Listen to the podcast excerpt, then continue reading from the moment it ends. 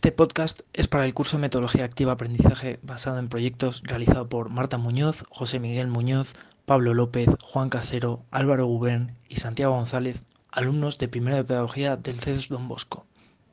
Con esto, empecemos. Para empezar, vamos a hablar de lo que es el aprendizaje basado en proyectos. Es una de las metodologías más activas y útiles en el sistema educativo. En esta, los alumnos llevarán a cabo un proyecto de investigación y desarrollo sobre un tema particular.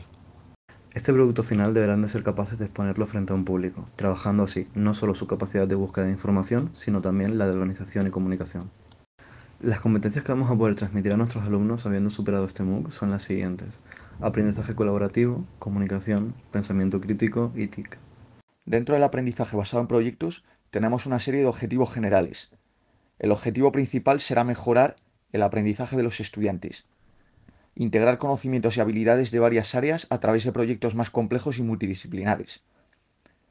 El aprendizaje y trabajo autónomos, problemas poco estructurados que necesitan investigación.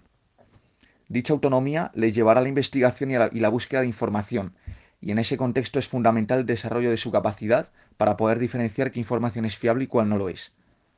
Fomentar el trabajo en equipo, preparar a los estudiantes para un entorno social, la idea fundamental es el diseño de un planteamiento de acción donde los estudiantes identifican el qué, con quién, para qué, cómo, cuántos, factores de riesgo a enfrentar, medidas alternativas para asegurar el éxito, resultados esperados, etc., y no la solución de problemas o la realización de actividades. Eh, bueno, vamos a hablar sobre cómo dar una explicación al tutor de cómo poner en marcha el aprendizaje basado en proyectos. Tenemos una serie de 10 puntos, eh, siendo el primero la selección del tema y cómo presentar a los alumnos ya que es importante conocer el ámbito que rodea a nuestros alumnos eh, para así poder hacer una mejor selección del tema y que resulte curioso y llamativo. Después tenemos que hacer un pequeño estudio sobre los alumnos en el que haremos unas preguntas previas para conocer eh, qué aspectos saben sobre el tema a tratar y así como eh, motivarles para la búsqueda de información e indagar sobre el tema. Lo siguiente que vamos a hacer es la formación de grupos, ya que tenemos que hacer grupos de hasta un máximo de unos cuatro integrantes más o menos, y es importante que, los que los grupos sean diversos. Eh, para esto, ¿cómo lo vamos a hacer? Eh, pues eh, buscar sobre todo que los grupos no sean de amigos, así como que tampoco sean cuatro chicos o cuatro chicas, para buscar esa diversidad. El tercer punto es el producto final a exponer, ya que es importante dejar claro a los alumnos qué tipo de producto tienen que realizar, tanto si es en formato físico o, formato digital.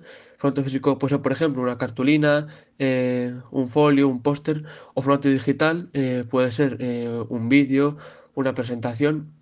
Y además aquí debemos pedir a los alumnos que vayan prácticamente mostrando al tutor el trabajo que, que están realizando y les debemos indicar que es muy importante que la primera del trabajo no les quedará bien que tendrán que ir haciendo modificaciones, tanto mejorar cosas como quitar cosas. En nuestro siguiente punto, que es el cuarto, es la planificación, ya que les pedirá que tendrán que elaborar un plan de trabajo en el que deben de especificar el rol de cada uno del grupo eh, y lo que se encarga, así como pedirles un pequeño calendario de fechas en el que sirva a ellos para organizarse sobre cómo eh, llevan eh, el trabajo y dejarles claro también a ellos cuándo es el día de exposición o de entrega. El quinto punto es la investigación y aquí los alumnos deben de ver qué conocimientos tienen y cuáles no. Eh, para en base a esto eh, planificar y ver cómo adquirir los conocimientos que le faltan y cuáles no. Luego, por, por, parte del profesor, se debe excepcionar que los alumnos eligen la información de manera correcta, indicándolos que no solo está la fuente de información que usamos habitualmente, que es Internet, sino que también tienen otras fuentes, como puede ser, por ejemplo, libros, documentales eh, o la propia familia. Y es muy importante durante todo el proceso eh, dejarles claros que deben de cooperar y comunicarse entre ellos, ya que no es solo un trabajo de una persona de dos, sino que es eh, el papel grupal.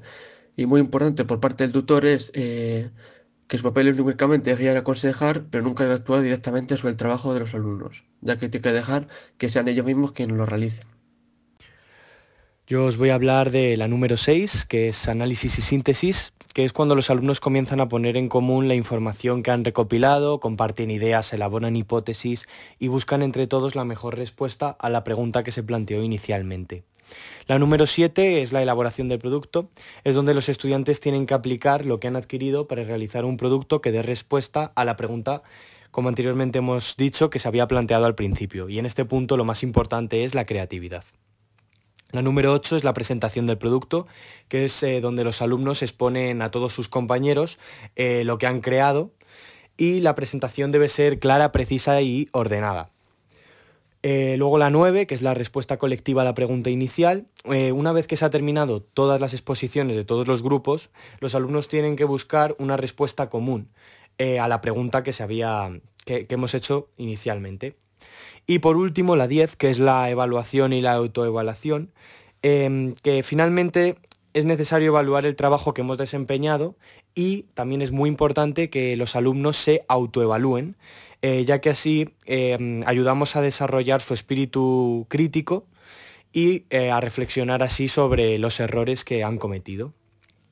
Y aquí finalmente eh, tenemos una infografía que es donde se muestra todo lo que hemos dicho, pero de una manera más visual. La evaluación es una práctica de gran relevancia en la vida de nuestros estudiantes y en su aprendizaje.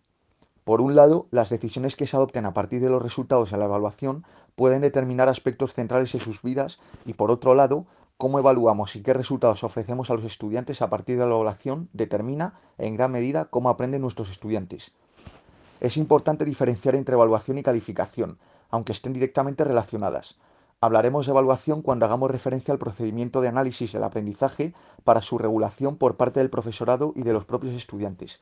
Usaremos el término calificación para referirnos al procedimiento de cuantificación y comunicación de los resultados del aprendizaje y su evolución a los estudiantes y sus familias. Hay tres formas de evaluar. La autoevaluación es la evaluación que realiza el propio estudiante de su proceso de aprendizaje y de los resultados obtenidos. La coevaluación es el proceso de evaluación por el cual son los compañeros y compañeras de clase quienes se evalúan entre sí. La heteroevaluación hace referencia a los procesos de evaluación hechos por personas diferentes a los estudiantes o a sus iguales.